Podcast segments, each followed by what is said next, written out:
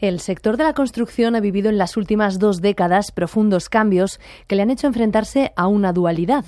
Lo explica Julio Gil, director general de la Fundación Laboral de la Construcción. La industrialización eh, ofrece un atractivo a los, a los jóvenes, las nuevas formas constructivas, eh, es también eh, para ellos un, polo de un polo de atracción pero a pesar de ello yo creo que existe un cliché sobre el sector de la construcción eh, bueno, derivado de, sobre todo de la crisis del año 2007 que, que, que es difícil eh, despojarse que es difícil despojarse de ella. En otras palabras, atraer a los jóvenes hacia este sector no está siendo tarea fácil, pero los que entran se quedan. Traducido, cuesta entrar, pero la construcción registra, según un estudio de dicha institución, una baja tasa de abandono. Es eh, prácticamente residual, es decir, los jóvenes que prueban el sector de la construcción al final se, se quedan. Y es que, a pesar de los hándicaps que muchos ven en el sector, una vez dentro, la percepción cambia.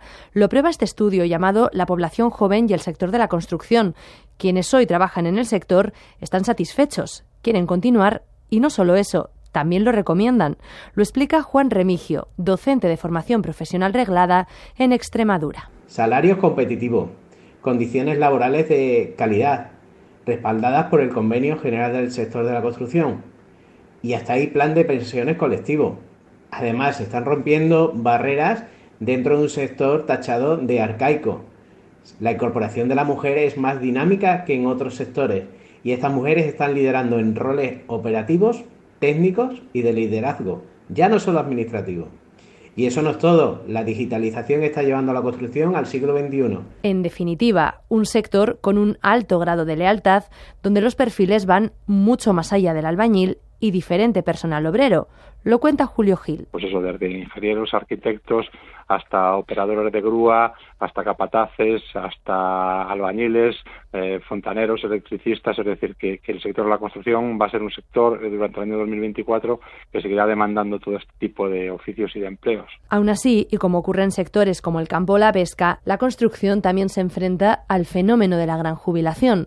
Esta es la fotografía por edad del sector de la construcción en España. Lo que se consideran jóvenes en el sector, que son, eh, eh, digamos, personas hasta, hasta 30 años, aproximadamente supone mm, casi el 10% del conjunto total de los trabajadores.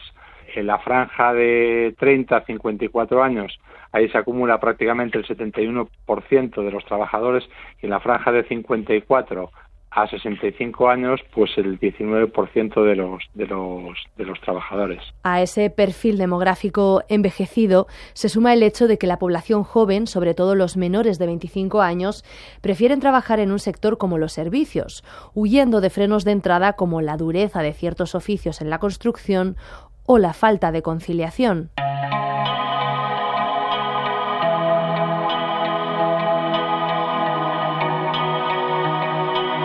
A pesar de estas barreras de entrada, el estudio de la Fundación Laboral de la Construcción refleja que el sector resulta atractivo para más del 22% de la población joven. Es más, casi un 12% de los trabajadores actuales a nivel general declaran que no dudarían en trabajar en él.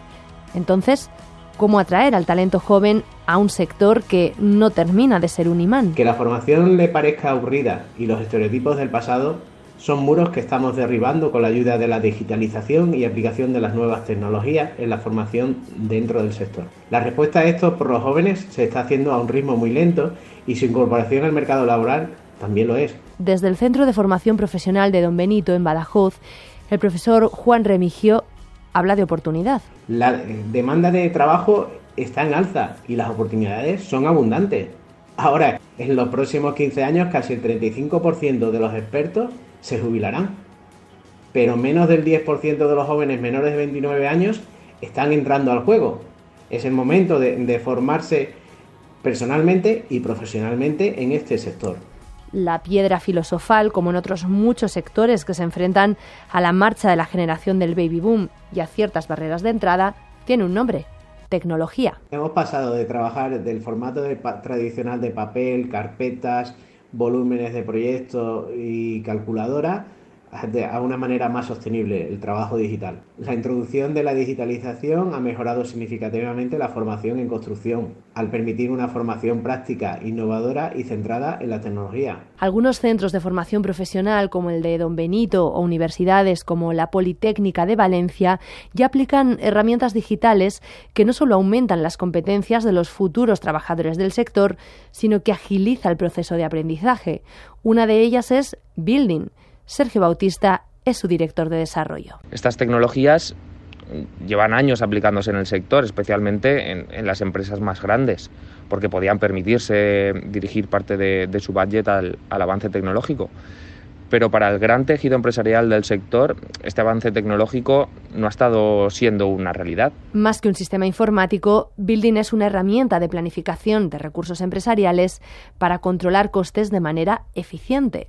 Pero si ampliamos fotografía, ¿por dónde pasa la tecnologización en el sector de la construcción? Tecnologías aplicadas al sector de la construcción podemos eh, a día de hoy encontrar muchas, eh, variadas y cada día más desarrolladas desde la impresión 3D, robótica, plataformas BIM, Internet de las Cosas, la realidad aumentada, los materiales sostenibles, el cloud computing, etc. Soluciones innovadoras para un sector que ya está en pleno proceso de reinvención, que pasa por contar con docentes con ambición y ganas de cambiar las cosas. En mi opinión, los docentes, en, su afán vocacional por enseñar y dar lo mejor a sus alumnos, lo están haciendo. Son, son personas activas, comprometidas con su sector, amantes de la construcción y de la arquitectura, trabajan día a día para ofrecer lo mejor de ellos mismos y transmitirlo a, a los estudiantes. Pero aún así, y como conclusión, desde la Fundación Laboral de la Construcción lanzan un titular imbatible. Aquí siempre va a haber trabajo. La previsión para el año 2024 del sector, del conjunto del sector de la construcción, es que seguirá siendo demandante eh, neto de empleo y que además el sector de la construcción, eh, nosotros formamos en la Fundación Laboral de la Construcción a 95.000 personas, formamos el año pasado, este año estaremos cerca de las de las 100.000 y el, el índice, digamos, de, inserción en el mercado laboral es del 90%, es decir, que el formarse a día de hoy en el sector de la construcción eh, conlleva el tener un empleo. Ahora el reto entonces está en que esas tecnologías aplicadas al sector aumenten la eficiencia y la precisión de los trabajos para frenar unas barreras de entrada que el propio sector quiere evitar tachar de históricas.